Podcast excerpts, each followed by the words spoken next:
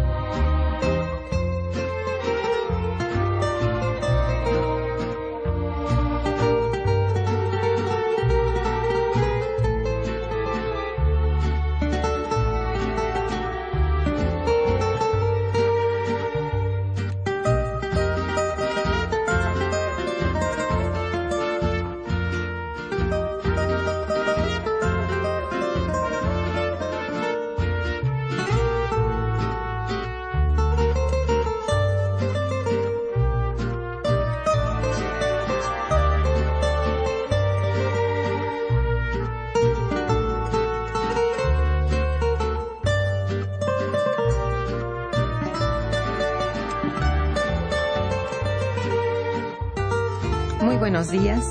Bienvenidos a Momento Económico, coproducción del Instituto de Investigaciones Económicas y Radio Universidad. Les saluda Irma Manrique, investigadora del Instituto de Investigaciones Económicas, hoy jueves 3 de julio de 2014. El tema que abordaremos el día de hoy es la economía mexicana y su lento crecimiento en 2014. Para ello contamos con un muy buen especialista en el tema y bueno, tenemos la presencia del doctor Armando Sánchez Vargas. Bienvenido, muchas gracias. Buenos días, gracias por la invitación. Nuestros teléfonos en el estudio 55 36 89 89 cuenta con cuatro líneas para que se comuniquen. También para comunicarse desde el interior de la República tenemos el teléfono LADA sin costo 01800 505 2688. La dirección de correo electrónico para que nos manden sus mensajes es una sola palabra momentoeconómico arroba unam.mx. También pueden escucharnos a través de la página de internet www.radiounam.unam.mx. De nuestro invitado. Armando Sánchez Vargas es doctor en Economía por la Facultad de Economía de la UNAM. Es maestro en Ciencias Económicas por la Universidad Nacional Autónoma de México y maestro en Arts en Economics por la Universidad de Virginia en Estados Unidos. Es licenciado en Economía también por la Universidad Nacional Autónoma de México. Actualmente es investigador titular del Instituto de Investigaciones Económicas de nuestra propia UNAM donde se encuentra adscrito a la Unidad de Investigación de Economía Industrial. Su desempeño docente lo realiza en el posgrado de Economía de la propia universidad. Una de sus líneas de investigación es productividad industrial. Cuenta con la realización de diversos proyectos de investigación y es actualmente el coordinador tanto del boletín electrónico Situación y Perspectivas de la Economía Mexicana como de la coordinación de análisis macroeconométrico prospectivo de nuestro instituto. Es autor de un buen número de publicaciones nacionales y extranjeras. Muy bien, el Instituto de Investigaciones Económicas a través de su publicación trimestral digital Situación y Perspectivas de la Economía Mexicana, ha dado seguimiento desde su existencia a lo ocurrido pues, en nuestra economía, particularmente con la periodicidad señalada. Hoy nos acompaña nuevamente el coordinador de este boletín y del, del, del Departamento de Análisis Macroeconómico Prospectivo de nuestro instituto. Es nuestro compañero el doctor Armando Sánchez Vargas, que acabo de presentar a ustedes. Ha concluido, pues, el segundo trimestre de este 2014, es decir, nos encontramos a mitad de año y consideramos que es muy importante saber, bueno, en dónde estamos parados. Se repite en informes oficiales y medios privados que no hay buenos resultados de nuestra economía. Y bueno, han sido los cálculos del segundo boletín de este año con respecto al correspondiente segundo trimestre que acaba de concluir eh, el mismo y qué se está, por qué se está alentando, digamos, el crecimiento económico según la perspectiva del boletín y de tu propia opinión. ¿Cómo sería? Sí. Eh, buenos días, antes que nada, muchas gracias por la invitación, Irma, como siempre. al em, contrario, muy bien que has venido. Eh, gracias. Este, bueno, en, en realidad eh, hay varios factores, ¿no? Por un lado, tenemos que la economía norteamericana está en declive y sabemos que somos altamente dependientes de la economía norteamericana, ¿no? Claro. Nuestra industria. Entonces, la economía norteamericana no ha tenido buenas cifras y parece que en los próximos meses va a ser también un desempeño bastante malo. No malo, pero no va a haber un crecimiento muy fuerte. Entonces, eso es altamente influyente en nuestra economía. Por el otro lado, tenemos que, eh, bueno, hubo varios factores internos, ¿no? Entre ellos, por ejemplo, la alza en los impuestos, que parece que deprimió el consumo interno, eh, inversión, consumo e inversión. Y si a eso le, le añadimos este otros factores, como por ejemplo que eh, el mercado, los mercados externos tampoco están creciendo, los mercados internos y la, y digamos, entre otras cosas también, por ejemplo, la, eh, que por el lado de la, de la productividad no tenemos crecimientos altos, etcétera. al final del día el crecimiento ha sido bajo. Muy lento. Muy bajo. Muy bajo. Sí, se decía que en fechas recientes, parece hace dos días, que la economía norteamericana había bajado 2.9. Eso es muy alarmante para nosotros, porque como dices tú, hay una alta dependencia económica eh, respecto a Estados Unidos y eso al digamos a corto plazo no es un buen indicador y quizá a mediano plazo tampoco. Porque ha sido como una constante vaya una deflación permanente ya a partir no sé siento yo como del del segundo mm, trimestre del año pasado que ha sido constante. Bueno eh, ¿cómo está estructurado en este tercer boletín eh, la parte de la parte sectorizada que comprende en los sectores? Perdón. Ah, bueno, eh, la estructura del boletín estamos hablando, ¿verdad? Sí. Ah, ok. Eh, eh, bueno, el boletín que estamos presentando en nuestro en, en, la página del instituto, que de hecho los invitamos a, a consultarlo, tiene muy buenas cifras. Este, generalmente reportamos indicadores macroeconómicos básicos, ¿no? El sector real, el sector monetario, un poco de lo, del PIB, etcétera. Este, es pequeño, pero vamos a hacer una modificación. Eso también quería anunciártelo. Ah, este, vamos, vamos a ampliar el número de indicadores para los próximos meses y vamos a estar reportando cifras más desagregadas. Por ejemplo, el PIB eh, esperamos ya reportarlo a nivel de sectores, entonces eh, es una muy buena publicación y los invitamos a revisarla. Sí, como en otras ocasiones, ya eh, cada vez que sale un boletín, tenemos el gusto de, tener aquí entre nosotros alguien de ustedes, últimamente tú, que me parece muy importante, y que nos hablas de una nueva estructuración. O sea, esto es muy bueno porque da más elementos a aquellos que están interesados en seguir de cerca las cifras y sobre todo la, la perspectiva. Esto es importantísimo porque pues tenemos el gusto de decir que en las últimas los últimos boletines han sido muy muy exactos, muy apegados a la realidad. Cuando termine el trimestre, ya tenemos antes la cifra y esta es completamente bueno, exacta. Bastante certera. Sí. Entonces eso, pues nos da gusto que ahora ese boletín se reestructure y bueno, el anexo estadístico también. Exacto, sí. Con ello sí, vamos, sí, porque en realidad estamos este, terminando, eh, mejorando un modelo que teníamos, que es el que en el que se basa en la prospectiva, se basa en un modelo econométrico. Ahora este modelo ya se amplió y de hecho se piensa presentarlo en el instituto. También te haremos llegar la invitación. Ah, muchas este, gracias. Eh, yo creo que antes de final de año del, del modelo macroeconométrico del Instituto de Investigaciones Económicas. Magnífico. Aquellos que estén interesados, a tiempo les invitaremos para que conozcan este avance, pues, en términos econométricos. Eh, bien, em, ¿Qué es lo que está pronosticándose en el tercer boletín para la economía mexicana? Sí, eh, es bueno, dada las cifras de los primeros dos trimestres que fueron muy bajas, este, ya hay un condicionamiento que el PIB en México, nuestro nuestro modelo pronostica que va a ser de alrededor del 2.3%, 2.28 específicamente. Eh, las, las previsiones de Hacienda son de 2.7. Entonces, pero nosotros estamos un poco más bajos todavía, 2.2, dado lo que ya sucedió en los dos primeros trimestres. Generalmente hay un repunte al final del año por los gastos de, de fin de año, etcétera. Entonces, es altamente probable que vamos a crecer un poco más en el tercero y cuarto trimestres que en el primero y segundo, sin embargo, no un crecimiento alto. Y entonces, al final del día, no vamos a alcanzar más allá del 2.3%. Caray, es, es bastante desalentador. Muy bajo. Sí, bajo.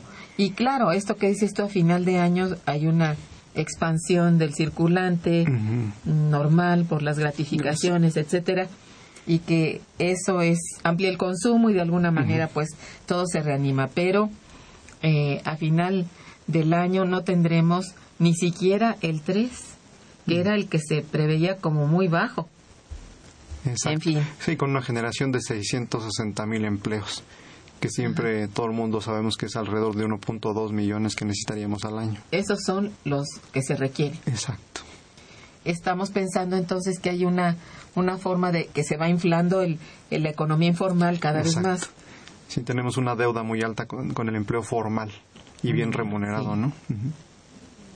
Porque sí se habla de que hay empleos, este, bueno, cuando ves las cifras que da el Seguro Social, pero no son necesariamente empleos fijos, ni buenos tampoco buenos salarios entonces y ni tampoco que tengan este algún tipo de no sé de prestación en fin. Esto es desalentador en verdad es es duro pero es así como están las cosas. Exacto. Eh, bien vamos a hacer un puente musical y regresamos. Quédense con nosotros. Está escuchando momento económico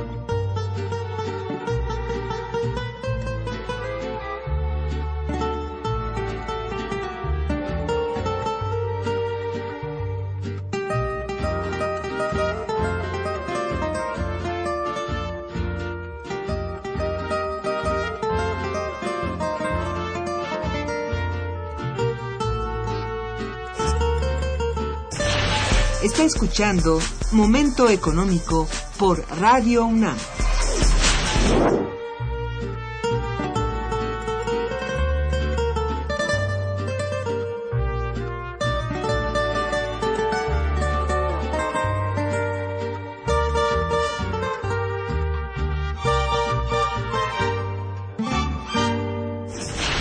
El teléfono en cabina 55 36 89 89.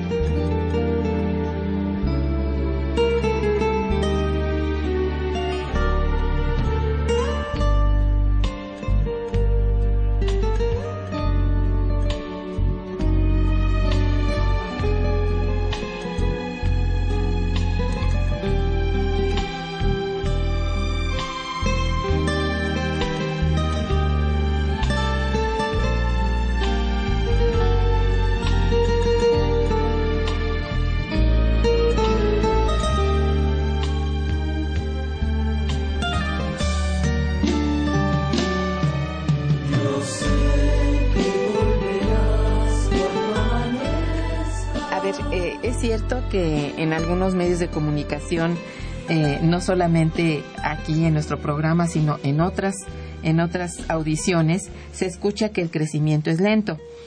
Y bueno, se dice también que ha sido mala la instrumentación de la reforma fiscal, eh, ya que se empiezan a aplicar, bueno, se empezaron a aplicar las alzas en los impuestos, sobre todo a las empresas, y estas enseguida fueron muy sensibles a estas estas alzas de tarifas y nuevos impuestos y dicen que esto les ha impedido ofrecer empleo y que por tanto la gente no está consumiendo suficiente. Entonces que se hace un círculo vicioso en esto, ¿no? Con los datos duros que tú trabajas, dame tu opinión. Así, ¿cómo es esto? ¿Es nada más a las empresas que afecta? O, a quién más. sí, en realidad este hay que dejar claro que el, que el que haya habido crecimiento bajo en estos trimestres se debe a una gran cantidad de factores. Eso es. Exacto. hablamos ya de dependencia externa, hablamos de consumo del mercado interno, etcétera, pero los impuestos también tienen su papel, ¿no? Y, es bien importante. Cuando uno trabaja en los modelos de pronóstico encuentra que el gasto público en México es una variable fundamental si el gasto público baja o sube, o equivalentemente los impuestos, siempre va a haber una respuesta. ¿Por qué? Porque los consumidores y, y, las empresas reaccionan a eso, ¿no? Entonces era de esperarse que ante un aumento en impuestos más alto que lo que se aumentó el gasto, porque también aumentó el gasto, pero no tanto como los impuestos, pues iba a haber una...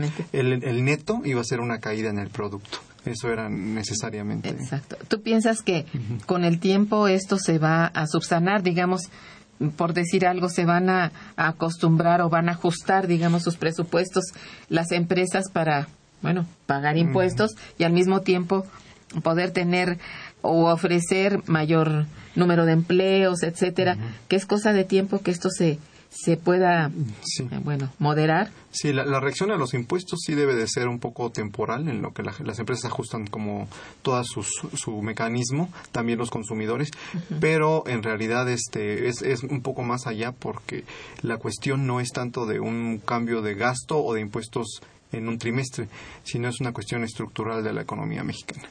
O sea, que estemos creciendo poco ya no es una cuestión de, de un trimestre o dos, es de 30 años. Es una cuestión estructural. Estructural y que además sea un tanto eh, profundizado por esa altísima dependencia que mm, parece que no va a tener tampoco remedio fácilmente, dado que está prácticamente desplomada la, la planta productiva. No existe actualmente una planta productiva nacional. Y esto es gravísimo. Estamos dependiendo de lo que decida la inversión externa aquí en este país y fuera de ella. Entonces, es una dependencia muy, muy grande. Sí, de, hecho, por ejemplo, las empresas este, eh, multinacionales como las de automo, autopartes, estos son, son sectores fuertes enclavados en una economía débil en general, donde las MIPIMES, este, la pequeña empresa no, no, no juega un papel importante, aunque son las que más empleo ofrecen dado, sí, bueno, digamos, lo último que va a ocurrir es que la gente que tiene menos ingresos muera en la raya. No, van a hacer siempre un esfuerzo por permanecer en el mercado, por ser, aunque sea pequeñas, estar ahí. Y aunque cambien de giro, este, van a estar de alguna forma siendo las que sostienen finalmente esa estructura tan débil. Exactamente pero no deja de ser esto, muy débil y de ella dependiendo también gente con bajos salarios, bajas prestaciones, obviamente. Economía informal, ¿no? Economía informal. Sí, porque la misma empresa pequeña ya no tiene como que mucho aliciente para permanecer en la formal. Exacto. Los misma, la misma estructura impositiva le está vetando la entrada. Entonces, hay todos estos factores, esas limitantes que no podemos ignorar. Exactamente. Que son, bueno, finalmente estructurales. Claro, en, ¿Eh? una economía donde no vendes los productos porque no hay capacidad de compra. Exacto. No, las empresas no pueden florecer, ¿no? Entonces es una triste situación en donde para salir de ese empantanamiento, digamos que en economía es estancamiento, bueno, eh, se requiere un esfuerzo no solamente de inversión nacional, eh, digamos privada, sino de inversión pública. Esta es la que siempre estamos esperando que responda, aunque conjuntado con esto, se requieren otros elementos. Exacto. Es decir, elementos de política económica que desafortunadamente no están presentes.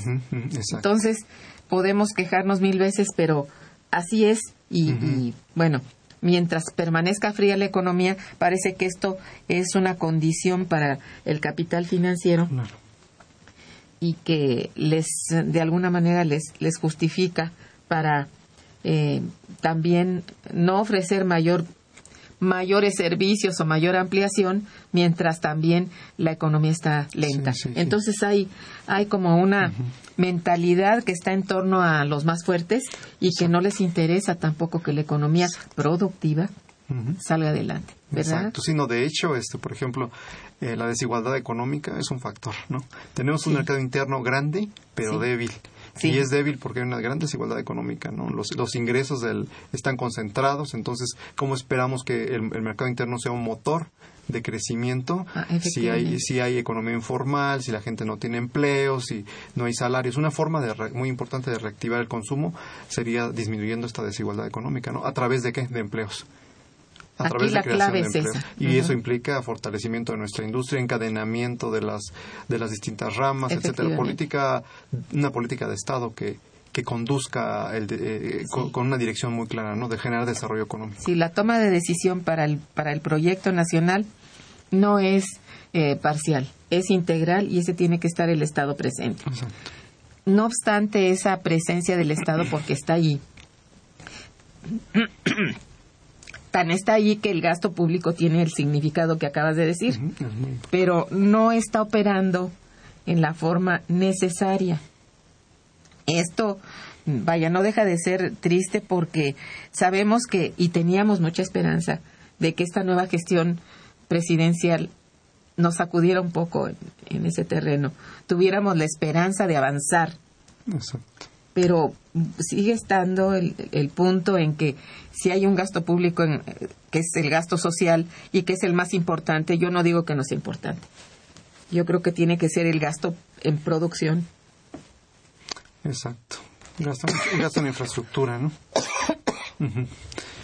Bien, ¿qué recomendaciones darías tú a nuestros radioescuchas acerca de cómo llevar la economía para esta segunda mitad del año? Sí, bueno, al final del día sabemos que eh, hay desde dos puntos de vista. eh, por ejemplo, desde el punto de vista de las empresas, Sí. pues las empresas no van a ver un incremento alto en sus ventas este año, ¿no? En, en lo que resta del año. Entonces ahí este no hay que esperar grandes utilidades, ¿verdad? Y contratación de personal va a ser difícil. Por el punto de vista de los consumidores, pues sí también va a ser difícil que vean aumentos en sus salarios o conseguir empleo va a ser complicado en el, en el resto del, Sí. del semestre. Entonces, no, no pinta una situación muy fácil para, ni para consumidores ni para empresas.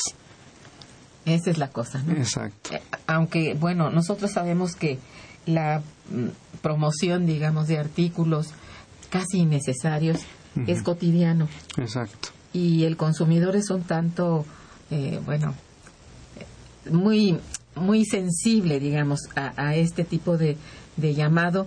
Y bueno al final del año se da la tarea de no es tarea no se da a la a la acción de estar gastando más allá Exacto. de lo necesario sí. no Sí, la, la gente recurre muchas veces al crédito, pero Sí. eh, dada la situación de incertidumbre sobre el mantenimiento del empleo y todo este tipo de cosas, eh, eh, endeudarse no, no parece es. ser una buena política para la, la gente. En cuanto al, al sector este financiero, ¿cómo está aspectado todo esto en el boletín? Ajá. Ah, bueno, del sector financiero lo que hacemos es que reportamos generalmente una sección donde se discute eh, aspectos sobre tasas de interés, tipos de cambio, todo este Ajá. tipo de cosas. De hecho, se proyectan varias de estas este, variables, ¿no? Que son de, de interés financiero. De hecho, lo que estamos pensando es ampliar este esquema para los- las próximas entregas del boletín, porque es. creemos que faltan variables todavía más informativas para los consumidores y, y empresas. Exacto. Hay que estar muy claros de, de la acción, sobre todo del sistema bancario, en particular el bancario, ¿no? Sabemos que el sistema financiero es más amplio, pero el sistema bancario Sí. se presupone todavía intermediario entre ahorradores e inversionistas.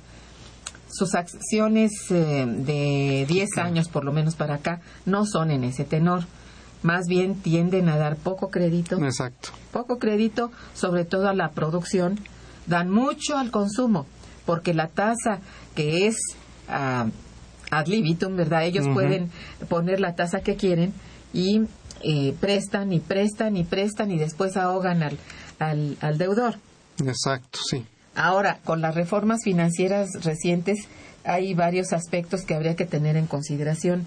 No se puede uno endeudar eh, con la mano en la cintura porque finalmente puede perder todo el patrimonio. Exacto. ¿Mm?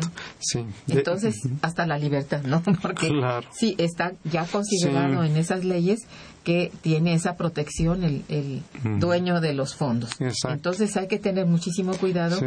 de Pero, no- pero de hecho el sector financiero, bancario en México ha jugado un rol eh, de, de que no, no financia el- actividades productivas como tú mencionas. exacto. En realidad están este, simplemente captando rentabilidad en términos del diferencial de tasas que ellos lo, es lo que ellos ganan, ¿no? Pero no están jugando el rol de, de activar la economía, de, de financiar, de, el, el papel que debería de jugar. Se supone que la reforma financiera debería de- debe de ir encaminada hacia eso. Este, no parece que estén cambiando las No. cosas los incentivos que está generando el Estado no, no parece que estén, estén funcionando para que los bancos tomen ese, ese papel No, al contrario. Es de una protección extraordinaria esta reforma. Entonces, digo, si alguien tiene curiosidad de ver, léanse la reforma financiera. Está en el Internet. Búsquenlo y vean cómo no es posible estar este, dependiendo de este tipo de recurso, sobre todo si no es un recurso para la producción, un recurso que se va de alguna manera a multiplicar mientras trabajamos con él. Esto lo, lo usa el banco más bien para que la gente consuma Exacto. y consumimos. ¿Verdad? Esa es el- la situación. Entonces, esa es una de las cuestiones que me, también me gustaría mucho ver ya en el boletín, porque sería de gran información Claro. para el público en general. No es muy fácil ver indicadores, pero aprende uno. Ujú. Yo creo que con una buena indicación dentro del mismo boletín, la gente puede darse cuenta de qué es lo que sí puede y qué es lo que no. Buen, es un buen comentario. Me parece que vamos a tratar de incorporarlo. Mira, sí, porque el ahorrador está ahorita muy, muy por abajo de la expectativa de la expectativa del banco. No está pensando en que el ahorrador debe tener también una tasa de interés que le recupere, que le que sea buena para él como ahorrador. Eh, Es tan baja, tan baja la tasa que le ofrece el- los bancos y en general el sistema financiero a los ahorradores que nadie quiere realmente meter su dinero a, banco Si alguno. buscas alternativas financieras diferentes, porque el banco no es- Diferentes o no es financiera. ¿verdad? O te lo gastas, exacto. Esa- Entonces, esto es algo que, que sí habría que poner en el espíritu de la gente, que hay que ahorrar, pero no como sea. Exacto. Yo creo que sí, que algunos consejos de ahorro no estarían tan mal Sí. en el Ah. boletín. Sí, Bueno, vamos a un breve corte musical y volvemos. El teléfono en cabina es el 55 36 89 89.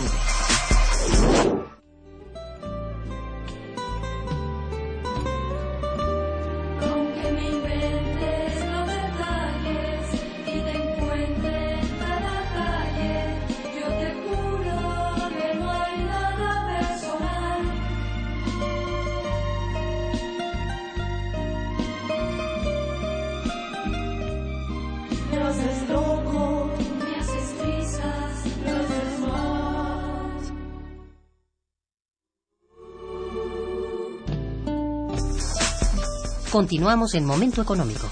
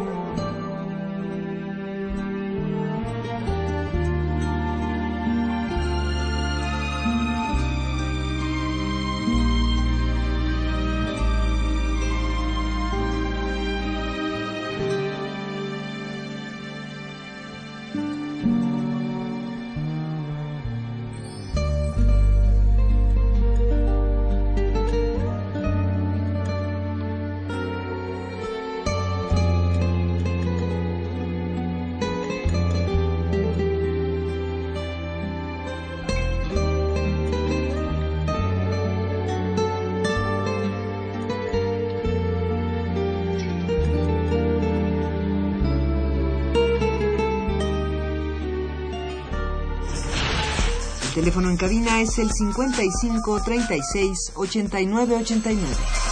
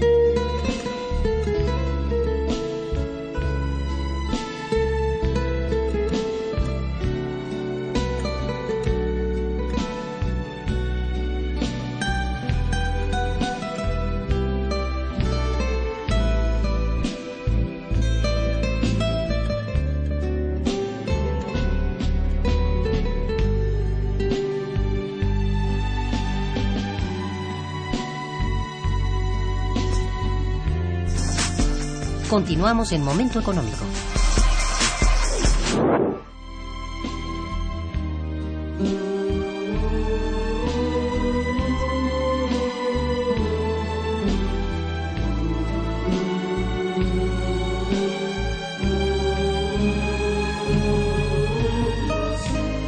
Bien, hablando de reformas, mira, como este este periodo presidencial estaba acompañado de todas las reformas este, estructurales habidas y por haber.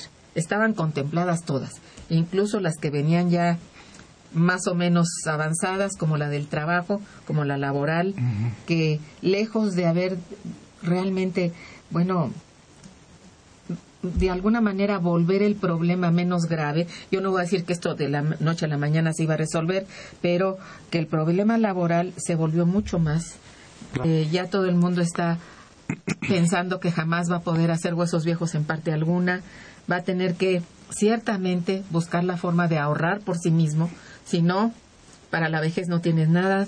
En una época en que el- la esperanza de vida crece, bueno, ¿cómo vas a hacerle para adelante? ¿no? Mientras se tiene juventud nadie piensa en eso. Es más, tu- tus fondos de, de pensiones, tus fondos de retiro, ni siquiera te acuerdas de ellos porque automáticamente... Y allá los ganones son los bancos, son las, las entidades, no los bancos, las entidades financieras que los están jineteando, se están enriqueciendo y no están participando a los trabajadores, a los verdaderos ahorradores de esto.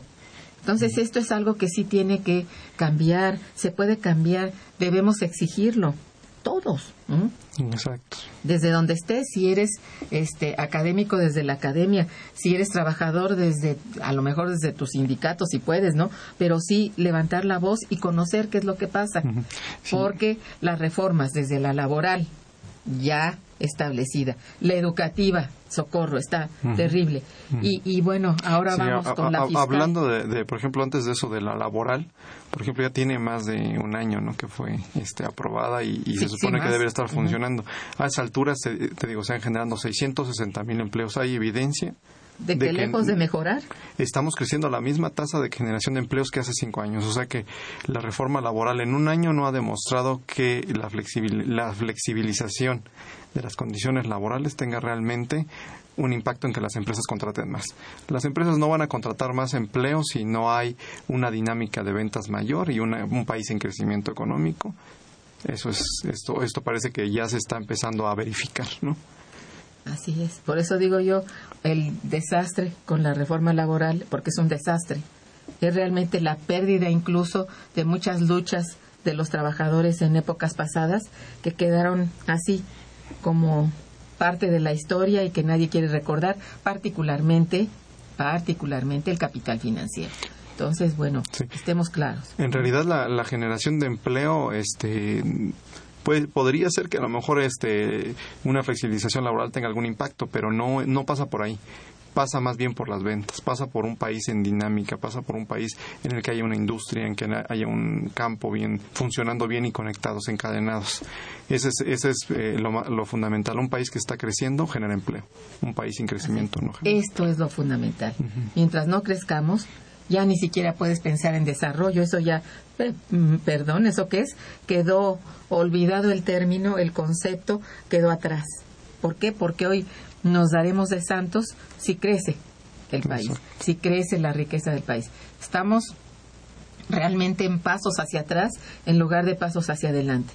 Mientras no se tenga de veras la conciencia y la sensibilidad para saber que sin un proyecto bien hecho, bien estructurado, proyecto integral de nación, no tenemos nada. Con objetivo claro, ¿no? Y que tiene que ser empleo y crecimiento económico. Exacto. La estabilidad macroeconómica es importante, pero no es este eh, donde debemos apuntar ahora. Exacto. Y ahí está donde está eh, fincado ahorita la esperanza de que permanezcan estables los precios. Pues mira, digamos que están estables porque están muertos. Digo, a- al muerto, pues sobre el muerto las coronas, no hay otra, no, no, no hay realmente un, un incentivo para que la economía crezca y por supuesto no pueden crecer más los precios. Sí hay crecimiento de precios, no decimos que no. En muchos artículos y hasta muy necesarios hay incrementos, pero tampoco hay control sobre ello. Entonces es, es echarle todavía más, más Exacto. problema, ¿no? Bien, este, ¿qué piensas tú de la necesidad de poner en marcha inmediatamente la reforma energética y con ella la de telecomunicaciones que ya ayer las leyes secundarias de esta segunda fueron aprobadas. Sí, bueno, es, es parte de la estrategia del gobierno, ¿no? El- la generación de diferentes reformas en diferentes áreas, es lo que le llamamos las reformas estructurales. Eh, sin embargo, bueno, desde mi punto de vista, creo que hay una cuestión. La reforma más importante que es la de cómo generar empleo, cómo generar crecimiento económico. Es, esa reforma es la que está pendiente, porque al final del día el pensar que eh, generar diferentes reformas aisladas eh, y, y que a veces son hasta inconexas, este, vamos a generar crecimiento económico. So, probablemente sean importantes este, generar que los bancos presten a buenas tasas, etcétera. Generar, a lo mejor es importante que haya más condiciones para que una- las empresas absorban el trabajo. Sin embargo, si esas reformas no están, no están vinculadas, y- Concatenadas, concatenadas y no llevan además un objetivo claro de generar empleo y crecimiento Sí. con un liderazgo fuerte del, del, del- del Estado mexicano para lograr una estrategia de concatenar esas empresas, eh, generar empleo, llevar a cabo las inversiones en infraestructura, etcétera, este no no va a ser posible eh, eh, impulsar este país, ¿no? Mucha gente pone, por ejemplo, el ejemplo de China, ¿no? Que China ha crecido mucho, inclusive creció en condiciones de desigualdad económica en los primeros años, etcétera. Pero sí, pero, un- pero un país eh, impulsado cuyo motor motor de desarrollo estaba mucho el, el Estado chino atrás. Estaba generando las estrategias, impulsando el, la- la- la- el encadenamiento de su sector exportador a Estados Unidos, eh, ofreciéndoles tipo de, tipos de cambio favorables, política monetaria, fiscal, todo enfocado a una sola ruta. Generar el desarrollo económico, el crecimiento económico. Y ahora están empezando a generar desarrollo en China, ¿no? Porque ya tienen eh, años creciendo a tasas altísimas. Sí, que les está perjudicando mucho el entorno internacional, es cierto. Y que esto también al mismo tiempo rebota hacia los que ya tenían problemas.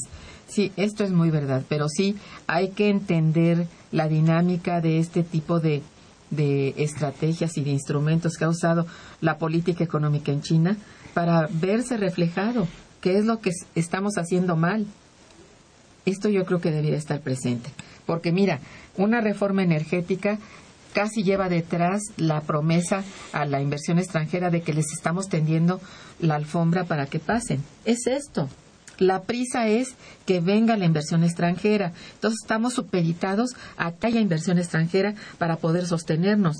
Eso es terrible, ¿sabes? Y ya tenemos muchas, muchas décadas en este tenor. Yo creo que esto tendría que cambiar sustancialmente. Tendría ¿no? que pasar por generar inversionistas nacionales, ¿no? Exacto. Inversionistas que, que, que empujen el crecimiento del empleo. Y porque- podría haberlos. Sí, por ejemplo, tenemos el ejemplo de la maquila, ¿no? En el norte del país. O sea, sí fluyó la, la, la inversión en cuanto a las distintas facilidades, pero en cuanto el negocio terminó, se, se fueron y no tenemos, no se generó empleo de calidad, se deterioraron las condiciones ambientales de estos lugares. O sea, eh, eh, probablemente el retorno fue mucho menor que, el- que los costos. Efectivamente. Entonces hay que tener en cuenta eso. muy alto y sigue siendo muy alto, porque sigue siendo eh, recurso que no no es nuestro y que está en posibilidades de que este se encarezca. Esto no no está bien vamos balanceado, bien equilibrado, no está bien pensado, porque con tal de tener adentro la inversión extranjera se están haciendo cosas aberrantes. Yo creo que es aberrante perder los patrimonios que tiene el país. ¿eh? Yo creo que es muy, muy duro, a nadie nos consuela. Hemos hecho muchos programas en torno a petróleo, en, torno a electricidad, etcétera, gas. Digo, este, por análisis creo que no vamos a, a dejar de hacerlo porque hay que hacerlo. Y como en el caso de ustedes que están participando dando las, las cifras como son, más lo que puede llegar a ser, que es un pronóstico. Esto sí sirve para empresas. Las empresas pueden leer con, con verdadera libertad este Claro. tipo de, información. Sí, tener información, la información ayuda, ¿no? Para tomar decisiones. Ah, claro. No hay, mira, uno de los elementos realmente para la inversión es la información. Y si se tiene y si se puede lograr a través de nuestra universidad, de nuestro instituto, hombre, qué maravilla. Ujú, sí, sí. Y gratis además. Sabemos que sí, el boletín es Exacto, gratis. Usted puede sí. entrar a nuestra em, este página y ahí busca el boletín. Y bueno, tienen ustedes un boletín no solamente rico en, en reflexión, sino también en un anexo estadístico que lo, lo nutre y que además es de confiar. Claro, sí. Esto no, es muy no, y además de las cifras digamos, ¿no? tenemos siempre los comentarios de varios de los eh, que- de la gente que participa en la coordinación y a veces de ah, investigadores invitados que hacen comentarios de acuerdo a su perspectiva muy muy atinados. Muy ¿no? atinados. Qué bueno. Esto es esto quiere decir que están leyéndolo. Exacto. Esto es muy bueno. Y, y bueno, como como coadyuvante o como bueno como apoyo al lento crecimiento estas eh, nuevas reformas la energética y la de telecomunicaciones van a, a coadyuvar o van a apoyar más bien dicho al crecimiento económico al al empleo. Bueno, lo, que siempre sucede con inversión extranjera es que se genera empleo. Eso es un hecho. Cuando empieza a fluir la, inversión extranjera, en caso de que ellos consideren que tienen las condiciones apropiadas para llegar, va a fluir, va, va, va a haber empleo.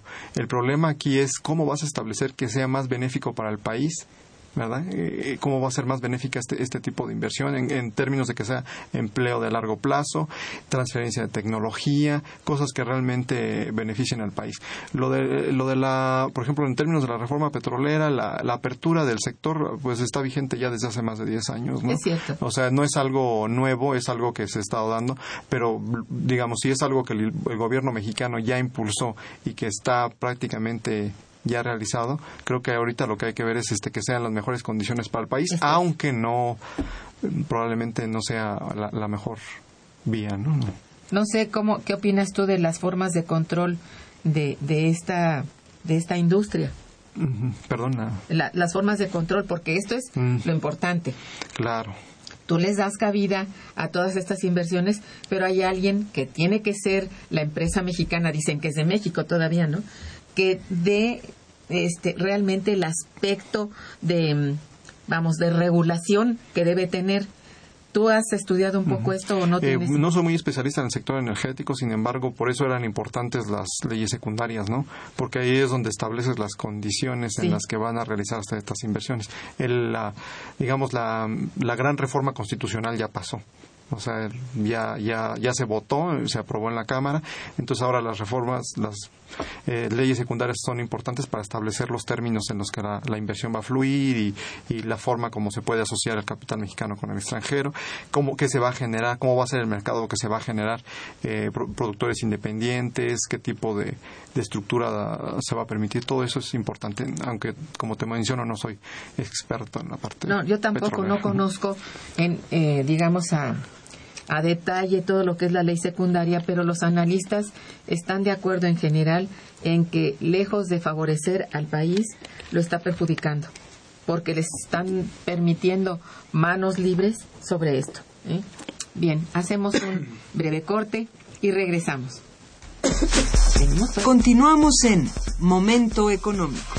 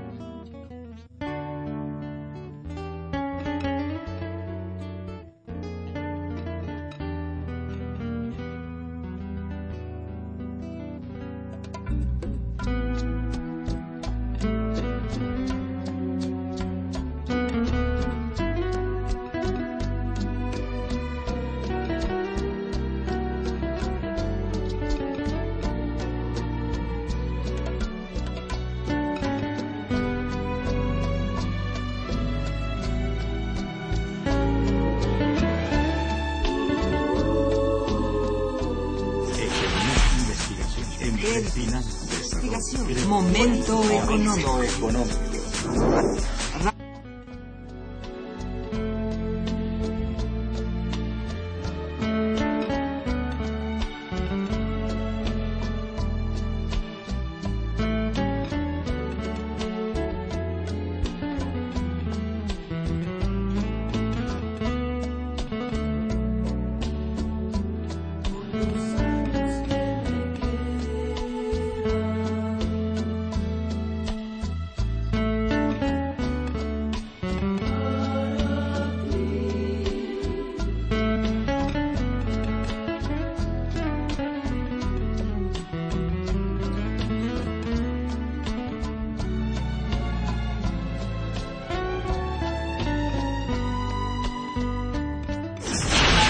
El teléfono en cabina 55 36 89 89.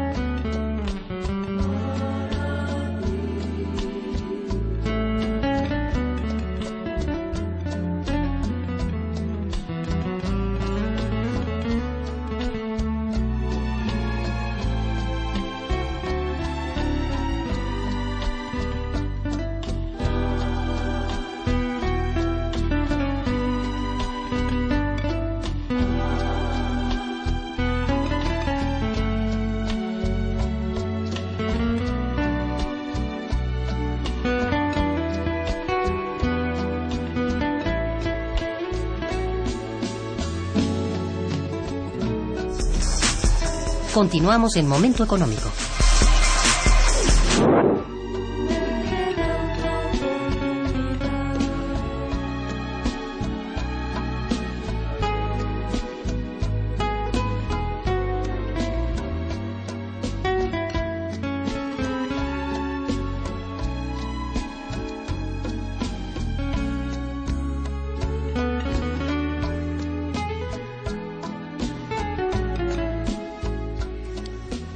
Tipo de cambios estructurales en realidad requiere nuestro aparato productivo para que la economía sea parte de este lento crecimiento que le caracteriza actualmente? Exacto. Yo, yo pienso que en cambio estructural se tendría que referir a política industrial. Y O sea, punto. Ajá, y política agrícola. Y cómo conectar a las dos y vincularlas con ciencia y tecnología. O sea, es, es generar en la economía las redes de cómo conectar nuestros sectores y además con un apoyo fuerte y decidido de- del gobierno mexicano para generar empleo. Eso tendría que Tenga ser, esto. sí. Ajá. Eh, digamos que estos son los que parece que no, no conmueven Sí, a nadie. No, no se llama, no, se- no se llama una reforma estructural hacer política industrial. Eh, Sí, exactamente. No, hacer simplemente política, no sabes de qué política se trata. Si para quitarla, deshacerla o para reconstruirla, ¿no? Y en este caso has hablado muy bien. Los dos sectores, tanto el agrícola como el industrial, son fundamentales.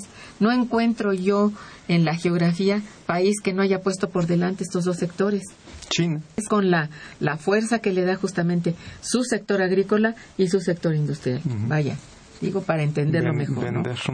Mira, hay algunas eh, llamadas de nuestros radioescuchas a quienes agradezco muchísimo. Bueno, a don Agustín Mondragón, que te felicita y felicita al programa, dice, ¿en qué porcentaje México está soportando la economía norteamericana y española? así como de otras naciones, que es en donde llegan los miles de millones de pesos que despojan a la nación mexicana y esta no puede crecer mientras sea un paraíso fiscal para las naciones. Un porcentaje dado no lo podemos dar una cifra, es difícil, ¿no? Ajá. Sin embargo, bueno, la economía mexicana juega un papel bien importante, ¿no? Para Estados Unidos. Y, por ejemplo, para Estados Unidos una gran parte de la mano de obra son flujos de migración de mexicanos, ¿no? Sí. Este, al final del día también muchos muchas de las empresas norteamericanas están en nuestro país, vienen, invierten, la inversión extranjera de allá, etcétera, ¿no? Es, es México es importante para estas economías.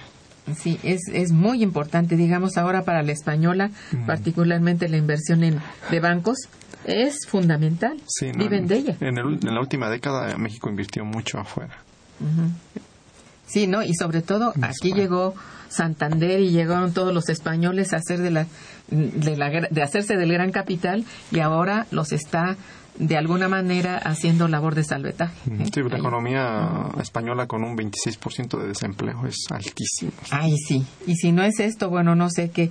No, están muy mal. El mundo no está bien, hay que decirlo. Y bueno, es el entorno que nos toca hoy en día, ¿verdad? Dice también el desajuste económico que provocan nuestros gobernantes, lo resentimos los consumidores finales, ya que se deprecia nuestro trabajo, se cae nuestro ahorro y nuestra economía. Pues sí. Eh, la señorita Gelia Sánchez, quien te felicita, dice, parece un consuelo escuchar el programa, pero al final todo sigue igual. En las familias los trabajadores siguen sufriendo la falta de dinero y empleo. Por ello es que buscan un ingreso vendiendo algo en las calles y sufriendo las crisis económicas a pesar de los buenos indicadores económicos. Sí, al final del día la economía informal es siempre la salida, ¿no? Tiene uno que buscar el Es- exacto. Sí, no es que los indicadores vayan a, a apoyar de alguna manera el crecimiento, no, es dar a conocer qué es lo que está ocurriendo, qué es lo que puede en un futuro inmediato suceder y que, bueno, estemos prevenidos. Informados. Vale, vale para todos estar informados, ¿no? A todos, para consumidores, ahorradores, trabajadores, co- el- la calidad en que se sienta cada quien, ¿no? Es importantísimo, ¿no? Bueno, en particular para la gente que estudia, que investiga, pues creo que es un, un factor importante el tener claros los indicadores económicos. Javier Guerra, que también te felicita, dice, si en vez de promover las exportaciones se promoviera el desarrollo del mercado interno, ¿se lograría un buen crecimiento económico? Hay, hay que concentrarse en el mercado interno. Puede ser suficiente para crecer. Sí. Sin embargo, ¿por qué habría que dejar las exportaciones? Sí. No hay que descuidar las exportaciones, nuestra competitividad, pero al mismo tiempo, pues hay que, hay que impulsar el mercado interno mediante ¿qué? disminución de la desigualdad económica. Así es. En la medida en que el mercado interno se robustezca, en esa medida también el excedente puede ser exportado. Exacto. Nos interesa muchísimo más, creo yo, en este momento, robustecer el mercado interno. Creo, creo que sería la clave para dar empleo. Sí, es, Sí, ¿verdad? es- es lo que tenemos a la mano. Ah, sí, exacto. Eh, doña Celia Malagón, muchas gracias, felicita al invitado. Dice, la metodología que están empleando para el cobro del impuesto es muy cara, pues ponen de por medio al banco, lo cual es absurdo. No lo sé. Ah, eh, sí, bueno, tampoco no entendí muy bien la. Sí, que, que el cobro de los impuestos es a través de, de los bancos. No necesariamente. Se puede ir a pagar directamente a las Ex- oficinas de exacto. Hacienda. Ujú. Sí, no, no es necesario. Pero desde luego el uso del banco siempre causa comisión. Exacto. Y esta la paga Hacienda y Hacienda se recarga en- también en el, en el contribuyente. Digo, sí, Exacto. tiene razón en última instancia Exacto. que esto es costoso. Sin embargo, no es realmente la vía única para de- pagar impuestos. Eh, don Jorge Fernández, que también te felicita, dice, felicito la labor que realiza el doctor Armando. Es necesario que la gente tenga acceso a este tipo de información para conocer la situación que México atraviesa. Es cierto, nosotros no, no paramos de felicitarlo porque en verdad ha hecho una labor muy, muy buena dentro de nuestro, de nuestro instituto. Es un joven investigador, pero muy talentoso y nos da mucho gusto que él esté encabezando el boletín que ahora se, se realiza eh, en conjunción con otros compañeros también jóvenes con él, pero que ha hecho una labor muy, muy buena y lo que más nos satisface es la eh, la exactitud que se llega a conseguir, sobre todo el indicador a futuro, aunque sea a corto plazo. Esto es muy complicado.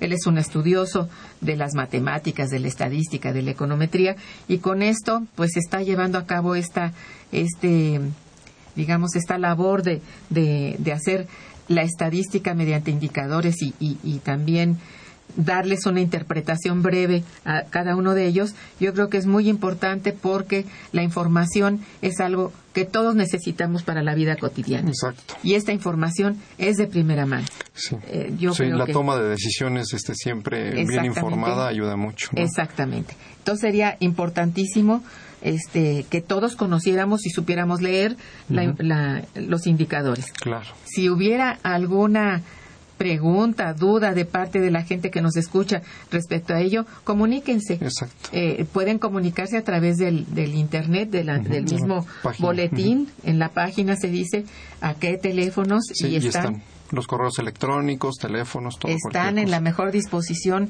todos nuestros compañeros que están encargados de hacer esta labor y nos gustaría muchísimo saber que todos lo leen y que todos se interesan y esto incentiva también a llevar a cabo m- mejor mejor.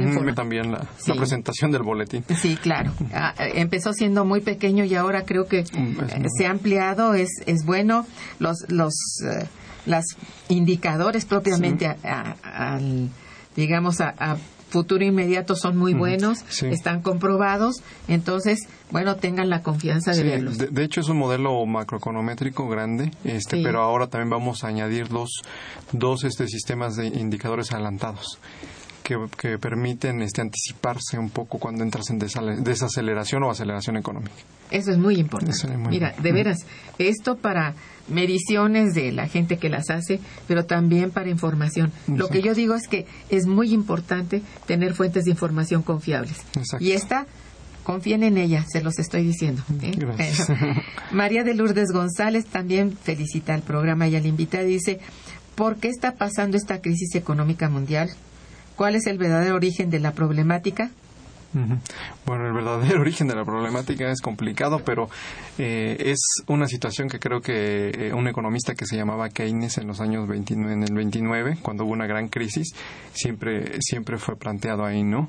Este, un problema del sistema capitalista es que hay insuficiencia de demanda efectiva. Siempre los, los el- la oferta no es igual a la demanda, entonces eh, un siempre hace falta un agente externo que gaste para que se generen eh, para que se genere el empleo, ¿no? No, no el, el libre mercado por sí mismo no funciona. Ese, el, el sistema necesita cierta ayuda, cierta regulación y esto eh, eh, creo que está ausente hoy día, ¿no? Cierta ese, ese impacto que podrían este, generar los, los gobiernos y los estados, ¿no? Claro, tiene mucha razón aquí el doctor Armando Sánchez. En realidad, este, los enfoques que en su momento eh, tuvimos la suerte en el mundo de tener de un hombre preclaro, porque esto fue Keynes realmente sus, su ideología está considerada como un parteaguas en, en el estudio de la economía. Hay que atenderlo porque saben una cosa, no es esto lo que hoy gobierna ideológicamente a la economía, desgraciadamente. Entonces, un cambio de ideología y que ha sido muy fuerte en nuestro país y en el mundo entero, pero en nuestro país nos ha golpeado muy, muy fuerte también, es porque la ideología está fincada en, en darle más importancia al crecimiento del capital financiero y no, como decía hace un momento tanto el doctor como yo, del capital productivo.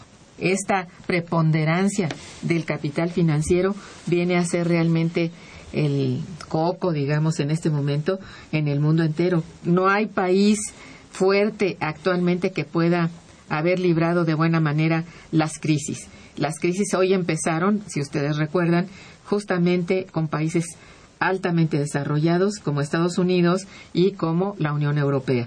Entonces, si recuerdan el programa, por ejemplo, de la vez pasada con el doctor Huerta, pues hacía hincapié justamente en estos cambios que ha llevado a las economías de muchos países que fueron, mm, pues, eh, muy exitosas durante 10 años, cayeron en, en graves problemas actualmente porque perdieron control de la soberanía monetaria.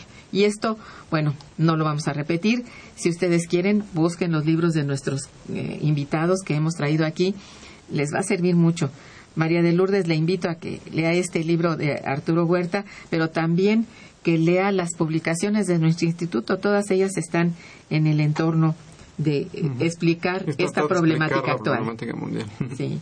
Bien, pues gracias por llamarnos.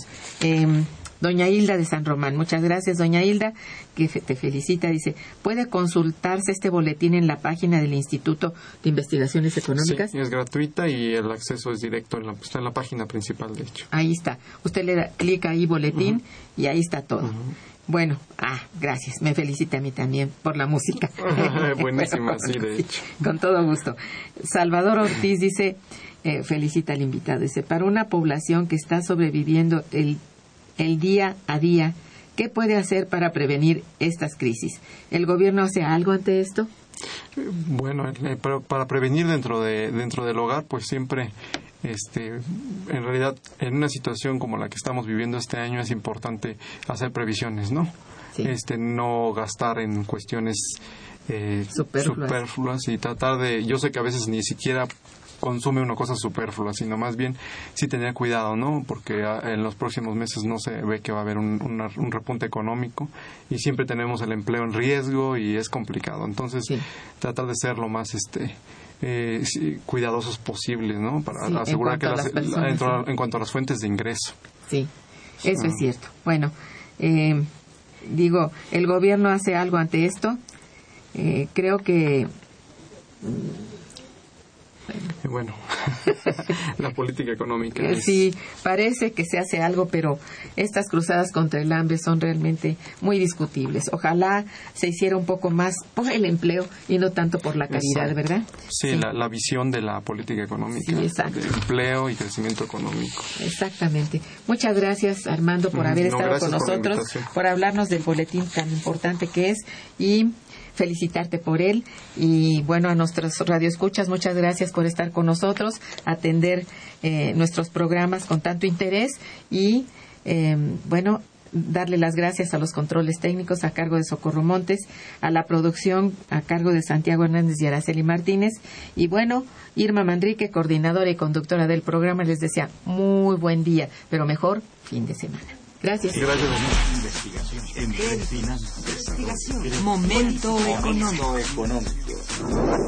Radio UNAM y el Instituto de Investigaciones Económicas presentó Momento económico. Momento económico.